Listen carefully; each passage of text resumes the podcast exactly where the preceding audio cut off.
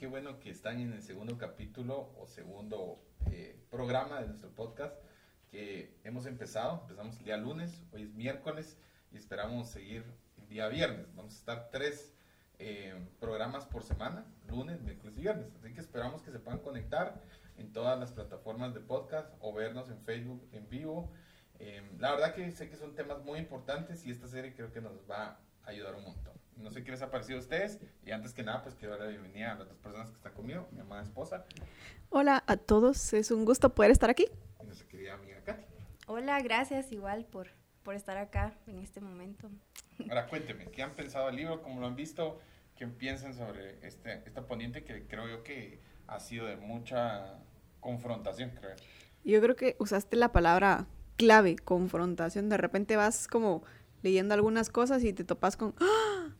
Y sentís como que es bien personal el, el, libro, ¿no? Y es, ay, sí soy, y va a subrayar lo que... Si subrayáramos todo lo que somos, yo creo que ya estaríamos como invadidas. No, incluso con, con tanto ejemplo que menciona él, uno se siente súper identificado con, con todo lo que menciona, con todo lo que dice y, y, como decís tú, quisiera subrayarlo todo o, ay, esto es para mí, uno lo, lo, agarra muy, muy personal, que creo que es lo importante, ¿verdad? Que nos evaluemos sí. nosotros mismos primero. Exacto. Y hoy vamos a hablar sobre lo que titula el libro como infección del engaño, ¿sí? Y creo que hay un punto clave sobre el hecho de que muchas veces, y creo que es lo que nos cuesta más a todos, es reconocer que nosotros mismos tenemos un problema. Sí. Porque es muy fácil ver el problema de otra persona. Pero es muy difícil reconocer que nosotros tenemos errores.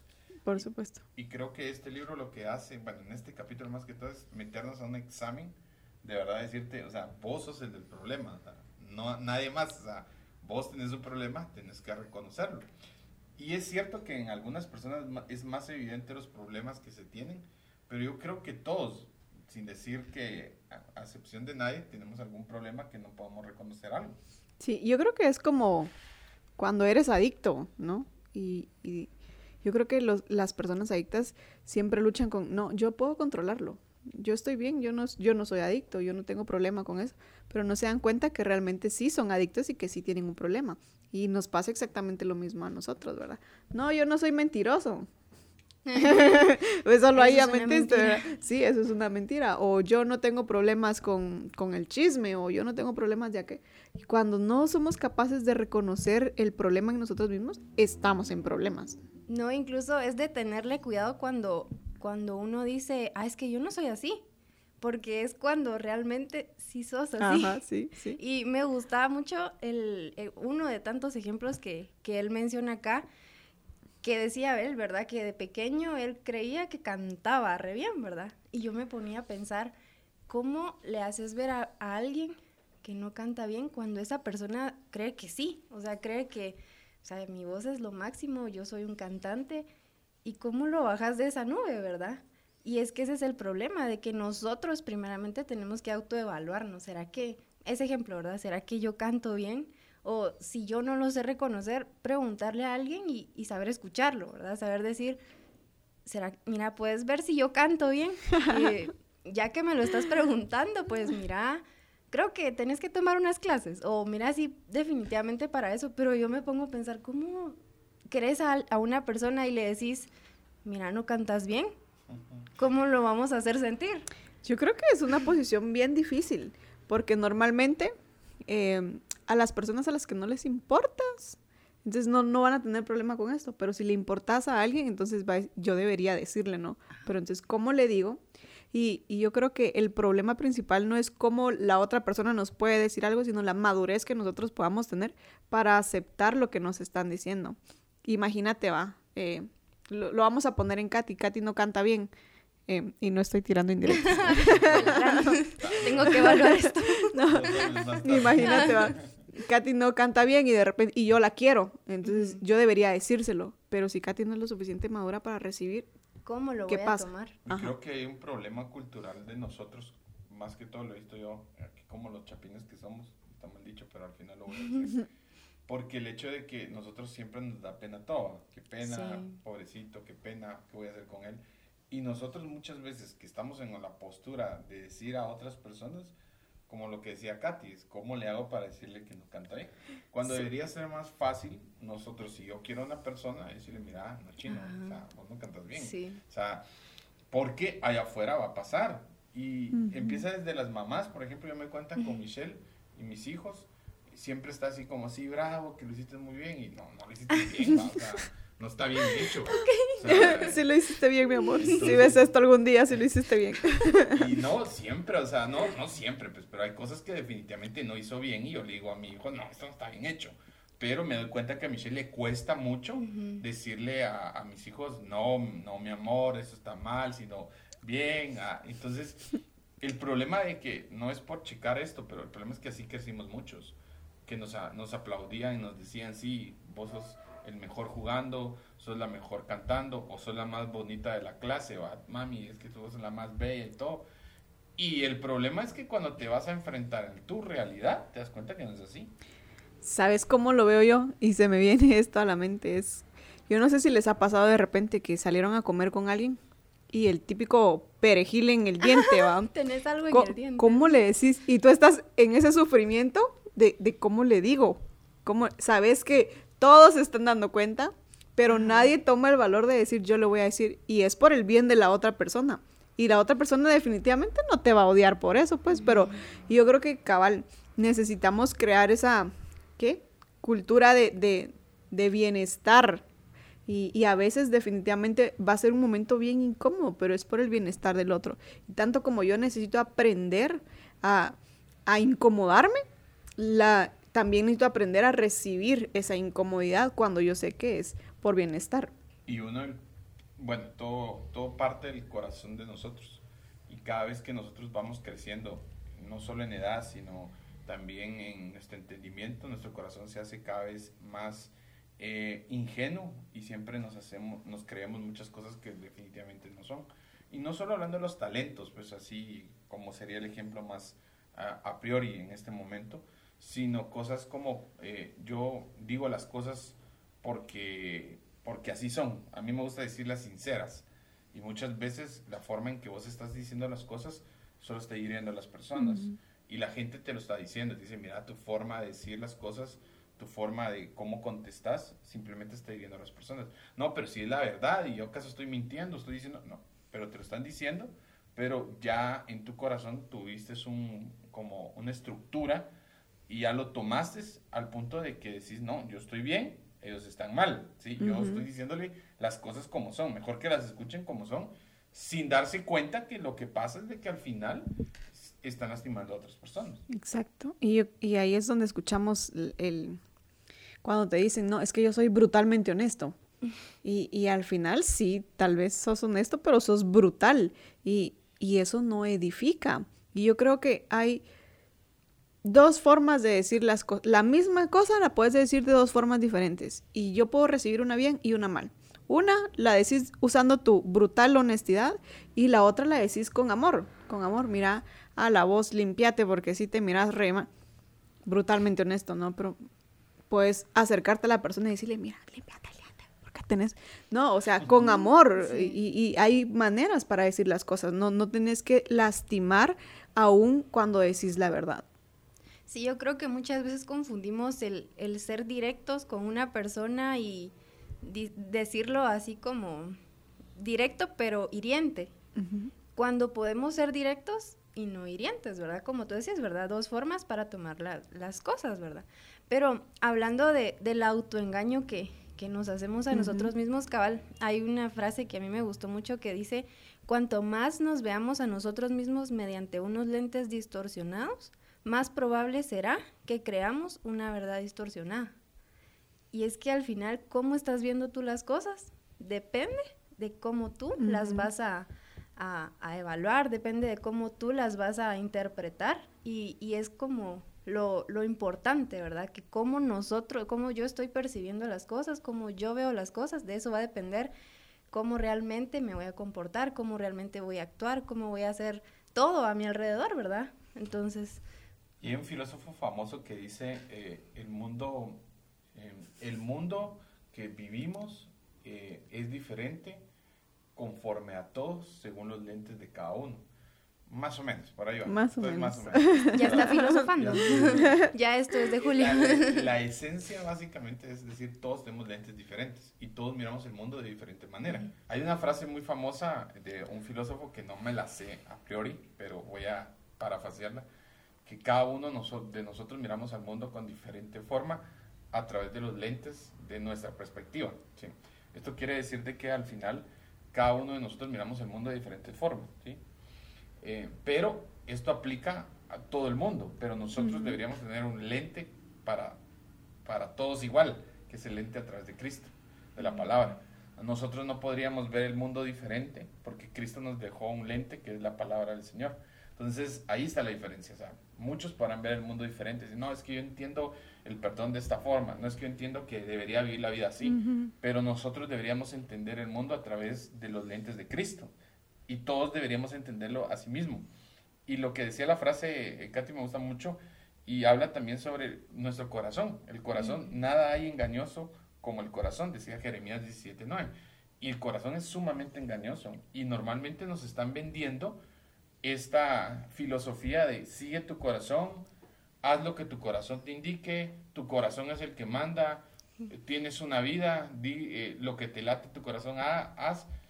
Y, la, y los lentes de Cristo me están diciendo, no le creas a tu corazón, tu corazón es lo más engañoso que existe. Entonces, creo que es importante que nos demos cuenta que cuando estamos nosotros viendo nuestro, nuestra vida, nuestro entorno distorsionado es porque estamos teniendo los lentes de nosotros mismos. Y la palabra dice que ya somos nuevas criaturas, las cosas viejas pasaron, he aquí somos nuevas, somos hechos nuevos. Entonces, como tenemos, somos completamente nuevos, nuestros lentes deberían ser nuevos y esos lentes, ¿cuáles son? Los de Cristo. Excelente. Y yo creo que esto también me lleva a pensar un poco en, en la necesidad que de pertenecer o de tener una comunidad de fe.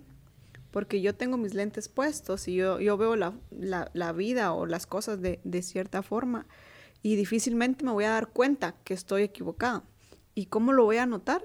A través de alguien sabio y maduro que pueda decirme, mira, realmente eh, esto que estás haciendo está mal, o esto que estás diciendo está mal, o la forma en la que te comportas, la forma en la que te, en la que te vistes, por ejemplo, no es, no es la correcta.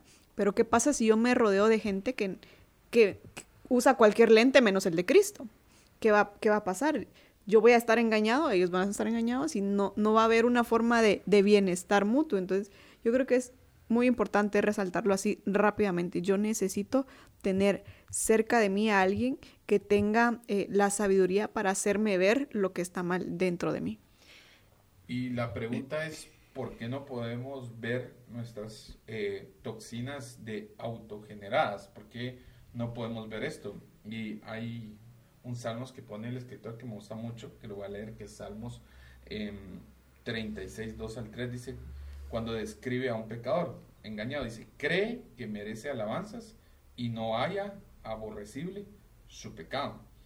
Y eso es importante, o sea, cree que merece alabanza. ¿Cuántos de nosotros no hemos visto? Es que pues, es tan fácil identificar esta frase en alguien más. Ajá. Rápido pensamos en alguien más. Pero nosotros. Es que eso, eso es fácil. Si usted me pregunta ahorita, yo pensé en alguien. Bueno, en No, alguien. no vas a alguien. decir...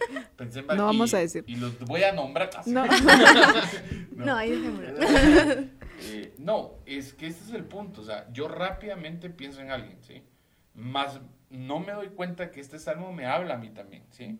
Porque yo también creo que merezco alabanza, ¿sí? Tal vez en algunas personas es más explícito porque lo piden, lo, lo, lo Lo necesitan, dicen. lo dicen, Ujú.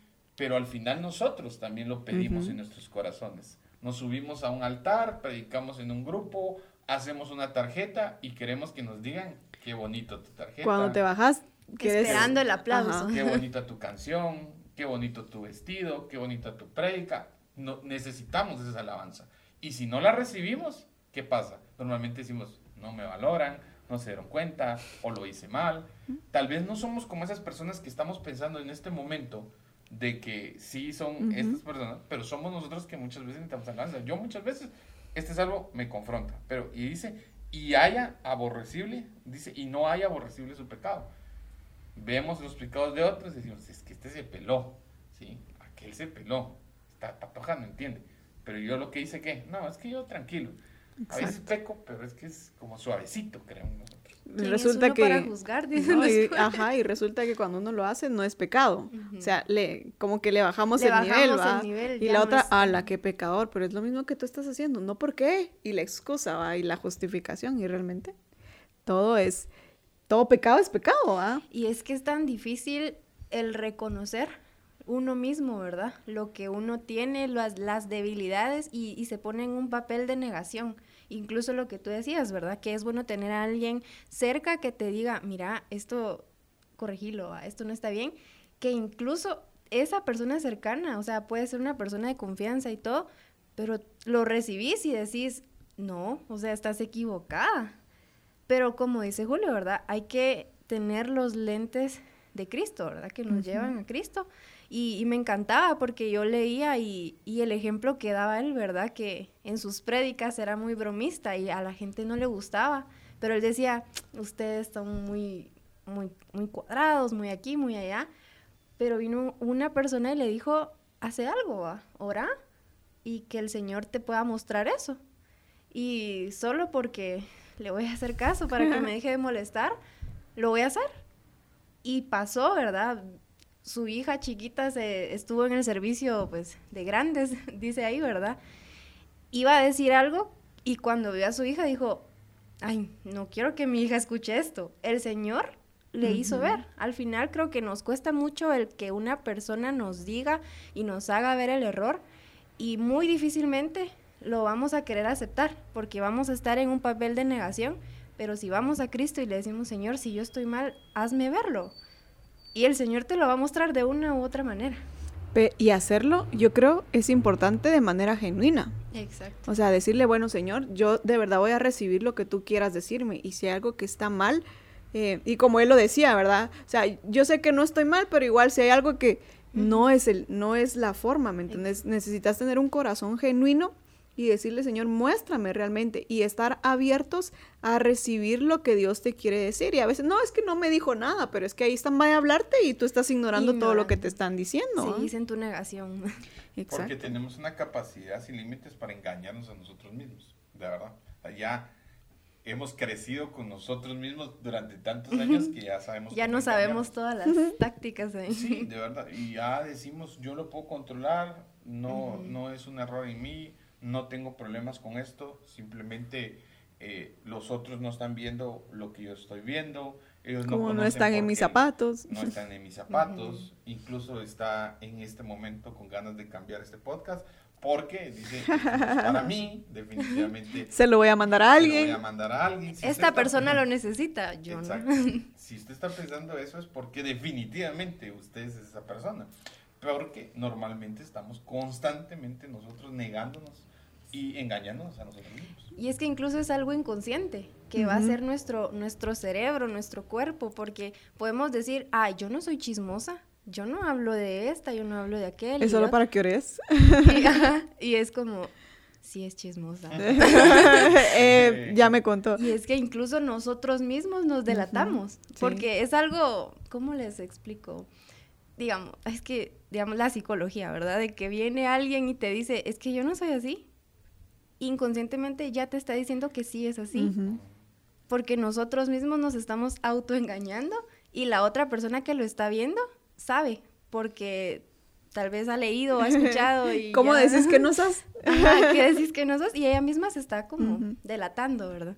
Y sabes que yo creo que el problema es que llega un punto en el que nos engañamos a nosotros mismos y, y ya no lo creímos. No, yo no soy así. Fijo, no, no, yo no soy así. Te Y- cegas. ajá, y, y estás, pero completamente seguro de que no sos así, pero sí sos. Y el problema es que sos tan, somos tan buenos engañándonos a nosotros mismos que nos creemos nuestras propias mentiras. Exacto. Voy a leer un párrafo del libro que me gustó mucho que dice, aceptamos sinceramente una realidad distorsionada y creamos con cuidado por, y creemos con cuidado por medio de una ignorancia voluntaria.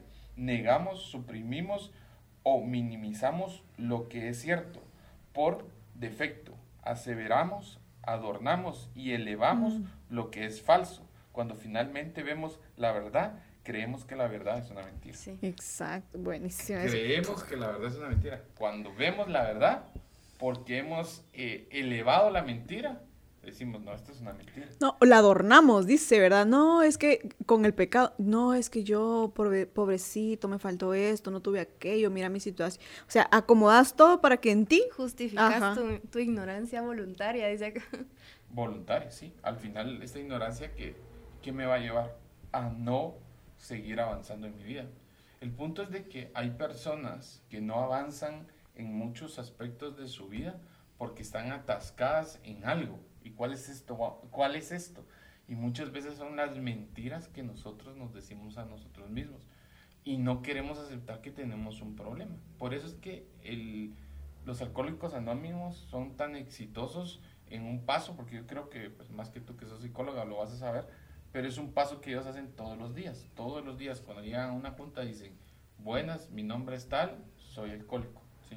Hay una aceptación constantemente todos los días de reconocer que ellos son algo, ¿sí? constantemente. Entonces eso les ayuda a interpretar que tienen un problema. Y muchas veces hay personas que necesitan de verdad de tomar un, momento, o necesitamos de tomar un momento y decir, buenas noches, mi nombre es tal y tal, y soy un adicto a la pornografía, soy un adicto a la televisión, soy un adicto a la violencia, soy un adicto a muchas cosas, ¿verdad? Hablar mal de las personas, al chisme también, ¿sí? Hay personas que les encantan, pero les fascina y están buscándolo, ¿sí? Soy adicto a la mentira o a creer, incluso hay personas que se hacen eh, creer mentiras, ya viven una misma mentira. O sea, ellas mismas la viven, o sea, ya ni siquiera... la dicen, la creen, la la viven. vi. la viven, o sea, de algo que definitivamente no son. Sí, y es realmente peligroso. Yo, yo creo que es muy peligroso, pues llegamos a un punto en el que no, no hay quien nos haga ver que estamos en un error. Y entonces, como bien lo decías, ¿va? se estanca nuestro propósito. Y no, pero Señor, por... y, y entonces ya interfieren en, Señor, ¿por qué no dejas que esto pase si yo soy tan bueno? Si yo soy así, si yo estoy aquí, si yo te sirvo, si yo te busco, si yo vengo a la iglesia, si yo voy al grupo, pero no nos damos cuenta que realmente nuestra, nuestra mentira nos está eh, consumiendo de tal forma que no vamos a pasar, pero no somos lo suficientemente maduros para aceptar que estoy viviendo en una mentira. Somos muy diestros en hacernos, de verdad, eh, irresponsables de nuestra forma de vivir. Claro. Y, y facilísimo culpar al otro. No, es que tú tuviste la culpa. No, es que mira lo que... No, es que yo no, no fue mi culpa. Yo tenía y yo sabía esto, pero mira lo que tú hiciste. Ah, no, pero es que mira, Katy vino tarde y yo ya estaba listo, pero ella siempre hay una justificación y una necesidad de Y- quedar bien. Y mira siempre lo, lo de los demás. Y hasta de último decís, "Ay, ¿será que yo también tuve algo que ver? Sí lo decís. Sí lo lográs. Ajá. Si llegas a eso. Sí llegas. Porque estamos justificándonos mucho, siempre nos justificamos. Y el autor pone algunas preguntas que quiero hacerle a todos los que nos escuchan o nos ven y ver si alguna de estas les hace sentido. Dice, yo no tengo problema con esto. ¿sí? ¿Cuántos hemos dicho eso? Yo lo he dicho varias La veces. negación es el La primer negación. paso. Cabal. Realmente no es gran cosa. ¿sí? Es una manera en que manejo todo. No soy tan malo con la mayoría de las personas. Puedo dejarlo cuando yo quiera. Simplemente así soy yo. Uy, y esa la he escuchado. No, si así soy yo. Así soy, aceptame así. Ajá, ¿me crees? Así soy yo. Amame así. Ajá. Sí. Ay, Y el punto es de que al final, si nosotros cualquiera de esas preguntas nos confrontan, deberíamos entender que hay algo en nuestra vida que no nos deja avanzar. ¿Cuál es el, el sentido de hablar de este libro y cuál es el sentido de todo este podcast? Ah, desintoxicarnos espiritualmente. Ah, si estás escuchando esto, lo, lo más importante es desintoxicarnos. Usted hablaba el domingo en la, eh, en la el domingo, que por cierto, si no la han visto, está en, en las redes sociales, está muy buena. Y hablaba sobre cómo es eso que no podemos tener paz mental. El ejercicio de los cinco minutos, ¿verdad? O tres eran. Tres minutos. Tres porque no llegamos a los cinco, pero ni a palos. es bien confrontador, no sé si decirlo, eh, darte cuenta que no puedes hacer eso. ¿sí? Ujú. Y uno dice, wow, o sea, no se puede, o sea. Y es que lo decís son, ah, tres minutos, cualquiera, pero diez segundos han pasado, ya tenés mil cosas en la Y cabeza. solo te das cuenta que al final, por ejemplo, si tú estás moviendo tu brazo, nadie, pues algunos me miran, pero los que estamos escuchando es que... Julio moviendo el brazo en este momento de arriba hacia abajo. hacia abajo, sí. Eh, lo estoy moviendo ahorita, no, no pasa nada, ¿verdad? Pero si esto lo sigo haciendo durante todo el podcast, lo más seguro es como sin brazo, ¿sí? ¿Qué quiere decir eso? O sea, no puedo estar en un, mo- moviendo constantemente algo, tengo que darle quietud. Y si pensamos en nuestro, en nuestro cerebro como un, como un órgano, porque así es eh, un, algo que debería dar quietud y que está, ni siquiera podemos darle tres minutos de paz, imagínense cómo está nuestro cerebro tan con tantos conflictos, que es así que cuando, cuando estamos durmiendo estamos soñando. Entonces hasta está generando el cerebro estos conflictos en el sueño y lo que está pasando y lo que está surgiendo en nuestros sueños. Todo esto pasa al analizar lo que usted decía el domingo, es el hecho de no estar confiando plenamente en Dios. Que nuestra confianza simplemente se va en lo que yo estoy haciendo. Soy bueno para hacer esto o no soy bueno para hacer esto. Eh, o creer las mentiras que yo me he dicho tantos años y no aceptar lo que las personas me están diciendo. Mira, descansa, tómate un rato, ¿verdad? Estás muy, estás muy estresado. Y me ha pasado a mí como líder, yo a veces voy con algunas personas y les digo, mira, o sea, estás muriendo, tomate un descanso. No, que no, que sí, que me, ¿por qué me vas a sentar? Que no. Y, y lo primero que dicen, me, Me me vas a sentar. Y, y realmente Y no. no, no, o sea, realmente no, tal vez sí. o sea, No lo sabemos. Depende. Pero el problema de, de no poder tomar en serio lo que nos están diciendo otras personas, decir, "Ah, te miro ex- exhausto, estás mal, o sea, no estás bien, y justificarle, no, es que el trabajo, lo otro, y esto y esto, muchas veces no nos hace a nosotros tomar un autoanálisis de que sí tenemos que hacer cambios en nuestras vidas. Yo, yo no entiendo por qué tenemos esa necesidad de, de, de ser super hombres y super mujeres y cuando realmente no lo somos. O sea, estás cansado, está bien. No hay, no hay problema con eso. Tenés muchas cosas encima, está bien. No, no tiene más que dos manos, ¿va? ¿Qué, qué, puedes, qué puedes hacer? estás estudiando más. Está bien, es normal. Que, y yo no sé por qué tenemos esa de, de ver como, hablando de, de cuestiones ministeriales, que te den un descanso como un castigo. De verdad, no es, es, Cuando para todo hay tiempo. Ajá, exacto, para todo hay tiempo. No, no está mal que tomes un descanso. Eso no quiere decir que sos más débil o, o que no sos más espiritual, por ejemplo, ¿verdad? O que el Señor te abandonó. No, o sea, sos persona hecha de carne, necesitas descansar. El problema es que eso denota un corazón que es dependiente muchas veces a que los halagos, los aplausos, porque como ya no voy a estar enfrente, como mi cara no está. ¿Qué van a pensar? Me ¿qué van a sentaron. La gente me va a ver mal en la iglesia, hablando de la iglesia. Eh, hay muchas cosas, si lo hablamos materialmente, por ejemplo, y que si no compras el último teléfono, ¿no? Si ya todos tienen que mirar mi teléfono. Ya todos lo Ya cambiaron. todos los cambiaron, yo estoy igual, o sea, y entonces, ¿qué va a pasar? Pero realmente no es algo que debería pasar en tu vida. Entonces vuelves a no reconocer que hay un problema en tu corazón. Estás completamente justificándote con frecuencia y estás siempre poniendo una carta y decir, no, es que no es así, no, es que no. Hay un momento. Y no solo en el descanso, sino también en el pecado. ¿sí? Hay momentos que el pecado en nuestra vida es evidente o no evidente y llega una persona y te dice, mira, no está bien, o sea, tu vida no está bien, estás en pecado. No, ¿cómo vas a creer? No estoy en pecado, simplemente... Y las minimizamos. cir- Y minimiza las circunstancias. No, o sea, estás en pecado, estás haciendo esto, estás mintiendo, estás, estás acostándote con tu novia, estás haciendo esto, estás haciendo lo otro, y no queremos aceptar que hay un problema, y minimizamos y nos justificamos. No, y justo esta frase me gustó porque dice, quienes más convencidos están son con frecuencia los más engañados. Y es que mientras más decís, no, no estoy cansada, no, es que yo no ando haciendo nada, son los más engañados.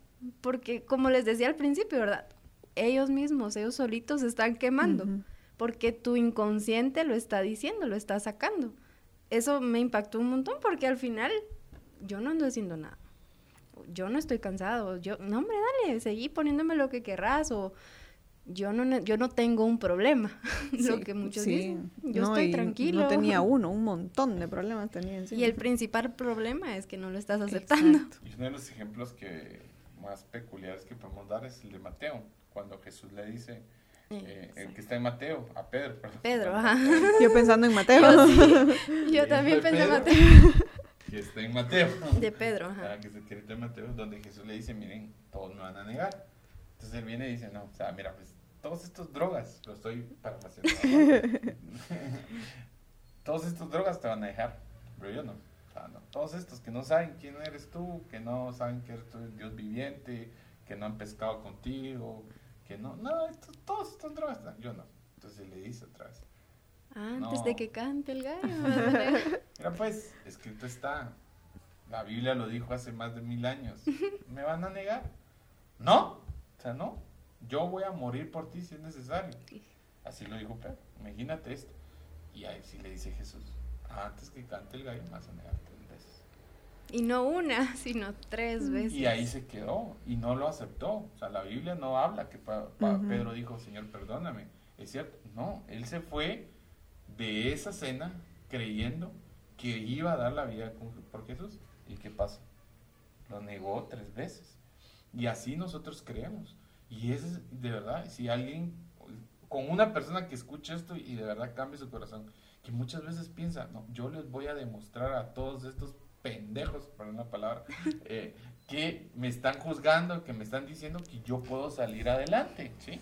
Que yo lo puedo cambiar. Yo le voy a demostrar que no es así. ¿Y qué pasa? No es así.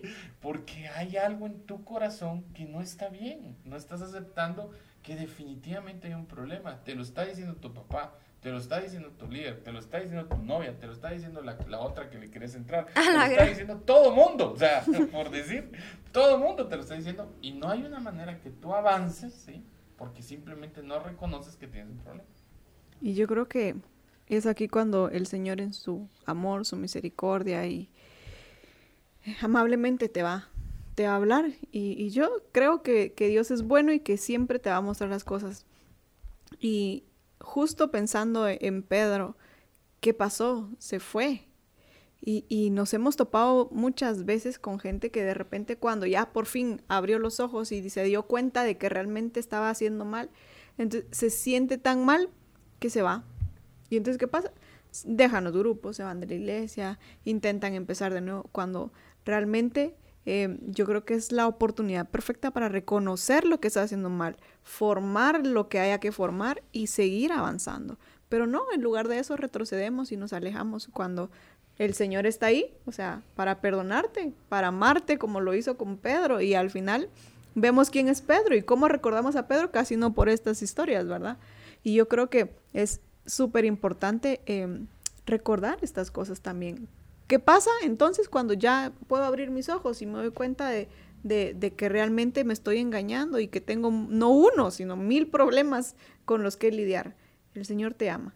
El Señor está aquí para recibirte y es Él el único que nos puede hacer cambiar. El autor es muy claro y muy enfático en decir, si uno o más personas constantemente se están diciendo que hay algo, que hay un problema en tu vida, lo más seguro Es que... Es que sí sea. Ujú. Y yo quiero decirlo claro, o sea, es- es de verdad. Si lo, si lo has escuchado de gente que te rodea, si lo has escuchado de tu familia, si lo has escuchado de, de varias personas, lo más seguro es que hay un problema en tu vida que tengas que reconocer. ¿Qué es lo más importante? El, el punto acá es, es algo que hay que hablar claro. Es difícil reconocerlo de la nada. O sea, es difícil decir, sí, después de hablar con Katy, ahora reconozco que soy un mentiroso. No, después de este podcast, yo sé que de verdad estoy mal con mi vida. Eso no va a suceder. Espero que suceda, pero no va a suceder tan fácil así. Pero aquí hay el factor que nos determina a nosotros. Nosotros somos hijos de Dios. Y Él es el que va a poner en nosotros ese convencimiento. Entonces, ¿qué podemos nosotros hacer? Pedirle al Señor, muéstrame tú. Porque para mí es complicado, ¿sí? Yo lo voy a dejar, voy a hacer el el mejor ejemplo que puedo tener acá, ¿sí? Yo, a mí siempre, siempre me ha gustado usar el pelo largo, ¿sí? Siempre, sí. Es un trave mío, lo que usted quiera hablar, lo que usted quiera pensar, pero yo tuve la oportunidad de hacer pelo largo y lo hice muy largo, sí, muy largo. Y cuando estaba en la iglesia, eh, normalmente cuando llegaba a la iglesia, siempre había alguien que me miraba, un hermano diácono que oraba por mí, me metían al cuartito a hacerme el exorcismo número 46. y no me importaba realmente, o sea, no me importaba, no me importaba. Y la gente me decía, eh, mira, o sea, no es bueno que tengas el pelo largo. Eh, mi papá me decía, no es bueno que tengas el pelo largo porque eh, Guatemala no es el país, no es Argentina, no es Europa. Aquí el pelo largo son síndrome de, marero. Y pasaba, porque por ejemplo, hace años que yo no tenía, pues obviamente no tenía carro. Yo venía caminando siempre el rondel a mi casa. Bueno, para escuchen, es una como seis cuadras, ¿verdad? Tampoco crean, como unas, unas tres, cuatro cuadras que yo caminaba, me dejaba el bus. Y casi siempre, cuando yo iba por ahí, como hay donde nosotros vivíamos antes, con, yo vivía con mis papás, hay un lugar donde era un preventivo, mucha policía pasaba, me paraban. Siempre me ponían contra la pared y lo primero que me dije, ¿dónde están tus tatuajes? ¿A qué mar perteneces? Entonces yo me maleaba de verdad porque decía, estos policías ni dos dedos de frente, o sea, yo, les contestaba, decía, muchachos, o sea, los mareros usan no usan pelos, son pelones, o sea, son pelones. Es cierto. pero ellos lo, lo, asociaban y siempre me levantaban, dame tus tatuajes y todo. Qué mara sos. Pero yo siempre escuchaba a mi papá, que me decía, no es por cómo te mires, sino que realmente entendas de que esto no te va a seguir avanzando. No me importó. O sea, me lo decían mis líderes, no me importó. Me lo decían. Hasta que un momento yo, que tuve la primera experiencia con el Espíritu Santo, lo primero que le pregunté, cuando yo escuché a Dios por primera vez en mi vida, audiblemente, que dije yo, es Dios. Córtate el pelo. Córtatelo, córtate el pelo. Le podía preguntar cualquier cosa, cuál fue el, principio del universo, cuál es, cuál es el significado de la vida. Yo lo primero que le pregunté a Dios fue, Señor, ¿a ti te desagrada que yo tenga el pelo largo? porque yo estaba convencido que la palabra no me daba esa forma. O sea, yo había leído la Biblia donde decía realmente que no era así, pues. Yo era de las personas que discrepaba. Es que en Deuteronomio dice que no no tienes que tener pelo largo, sí, hermano, pero abajo de eso, si usted sigue leyendo, dice que no se rasura, entonces venga con barba. Y usted, ¿Y qué me dice Sansón? y usted, hermana, venga con sus, sus, piernas peludas, le decía yo, porque no hay que rasurarse. Sí, así dice, es que así dice. Perdónenlo, yo no estaba en su vida en ese momento. Eh, no, es que así decía, yo agarraba la Biblia, si quiere Biblia, aquí le doy Biblia. Entonces, en ese punto, pues le digo yo, al final, yo lo primero que venía, le pregunté al Señor. Le dije, Señor, le dije, ¿te desagrada que tenga el pelo largo? Y él me dijo claramente, me dijo, no me desagrada, yo no te amo más ni menos por tu pelo largo, pero sí es cierto que va a ser difícil que crezcas donde yo te puse. Y ahí yo lo entendí todo, ahí lo entendí todo. Entonces yo ya tomé la decisión. Si yo, a mí me gusta el pelo, me sigue gustando, sí, ahorita pues ni modo que se puede pero a lo que voy es eso, sí el Señor me lo mostró. Hasta que Dios me dijo eso, yo puedo tomar una decisión. Ah, y si no, me lo hubiera dicho el Papa, yo no sé, hubiera venido cash en tres camionetas, me hubiera dejado el mejor asado, lo que ustedes quieran, no hubiera pasado. Fue Dios el que me hizo, porque yo entendí que fue Dios. Yo entendí, dije, ok, Dios no me valida por lo que yo tenga afuera, pero sí me está diciendo que esto me va a complicar la vida. Sí. Yo, y él me dijo, o sea, yo no quiero que veas una vida complicada. Dicho y hecho. Hay un proverbios que está acá, que es Proverbios 15, 31 y 32. Dice, el que atiende a la crítica edificante habitará entre los sabios. Rechazar la corrección es despreciarse a sí mismo. Atender a la, a la reprensión es ganar entendimiento. Y es que es tan, es bonito escuchar que te digan, mira, qué bonito lo hiciste, qué, qué bien te desenvolves o qué bien cantás, así. Pero se siente muy confrontante cuando te dicen, mira, hoy no lo hiciste bien. Es un golpe así fuerte. ¿Y cómo reaccionamos ante eso?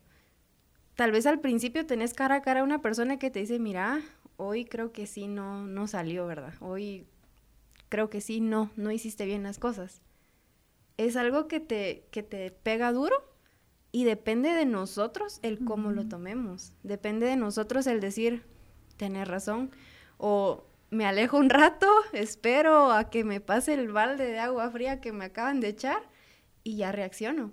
Pero es tan importante el que nosotros escuchemos lo que nos dicen los demás con todo el amor del mundo, como, como decimos, ¿verdad? O de la manera más sabia posible, pero debemos de escuchar. Y es edificante cuando escuchamos la crítica de alguien, que aunque no se la estemos pidiendo, la, la, pues, la tenemos, porque es más fácil cuando uno la pide.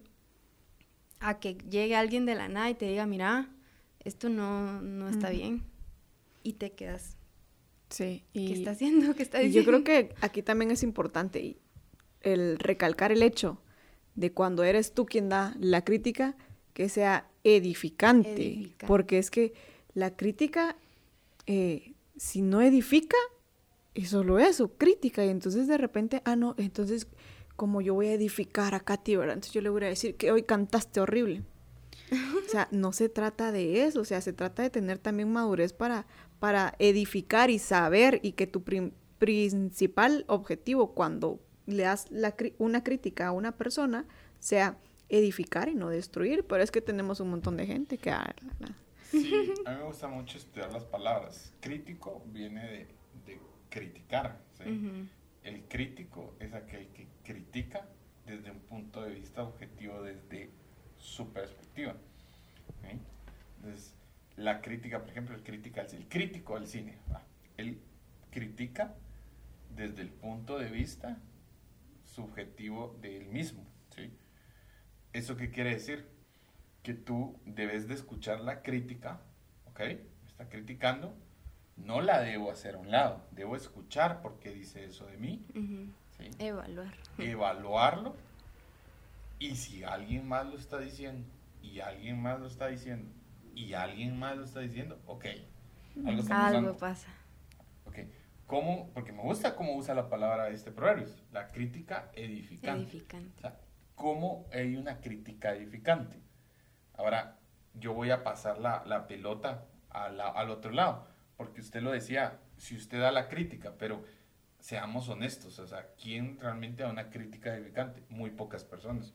Muy pocas personas se toman el punto de decir, mira, te voy a criticar edificantemente. Muy, ni siquiera nuestros papás, ni, o sea, no. Yo creo que va más del otro lado, de nosotros, de que nosotros pongamos lo edificante en nuestra vida. ¿Cómo edificamos esto? Entonces, escucho lo que me están diciendo, sea malo o bueno, no me enojo, o si me enojo por lo menos me tranquilizo, porque al final no siempre va a ser uno. Sí, tomo un momento, analizo esto y hago que esta crítica se sea edificante.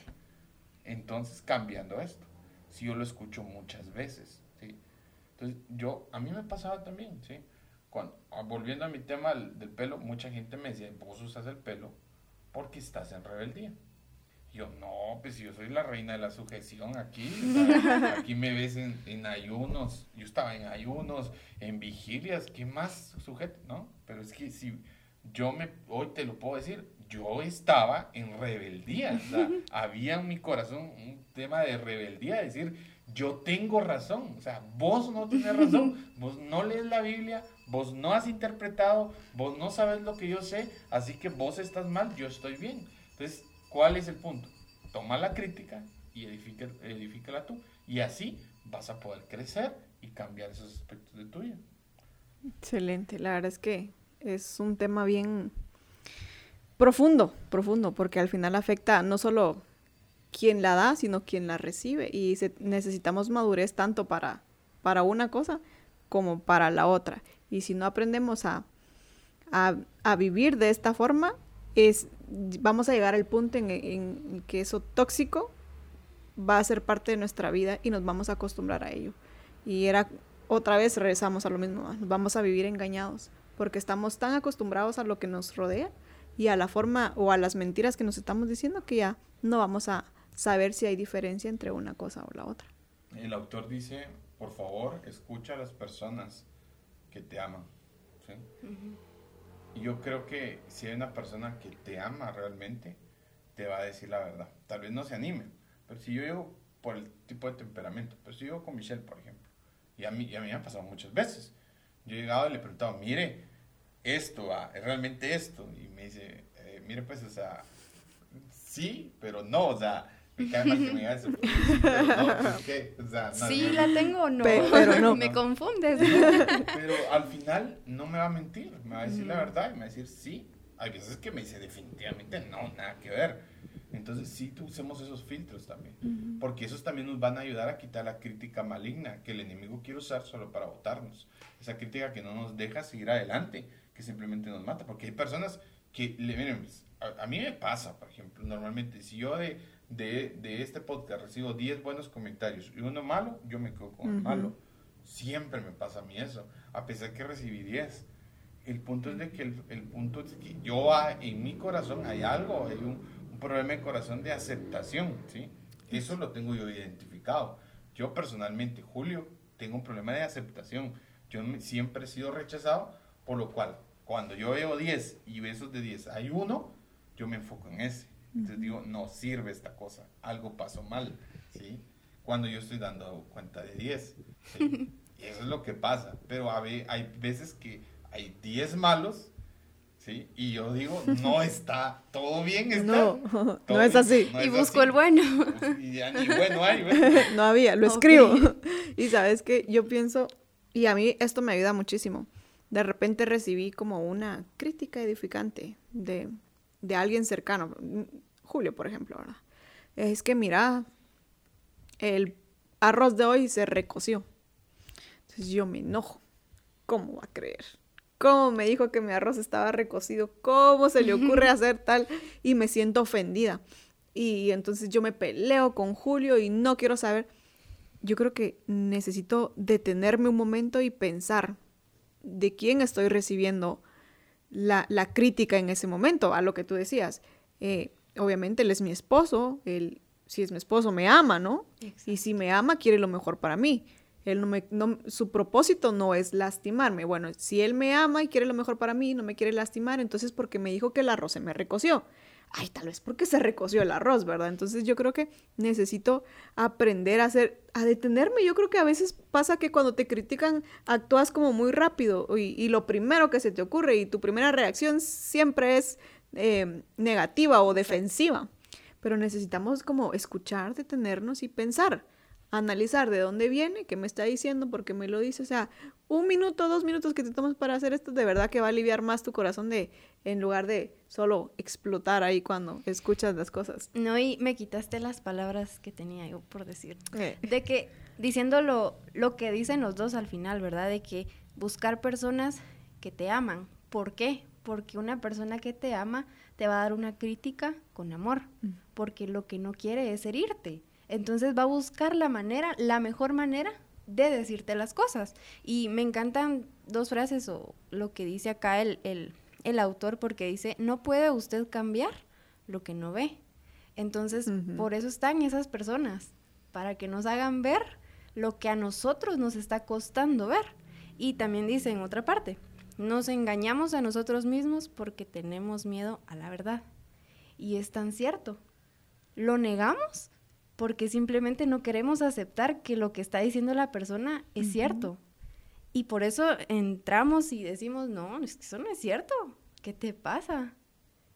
Pero por eso creo que necesitamos a esas personas a- cerca de nosotros que nos digan, mira, el arroz estuvo muy salado hoy, va.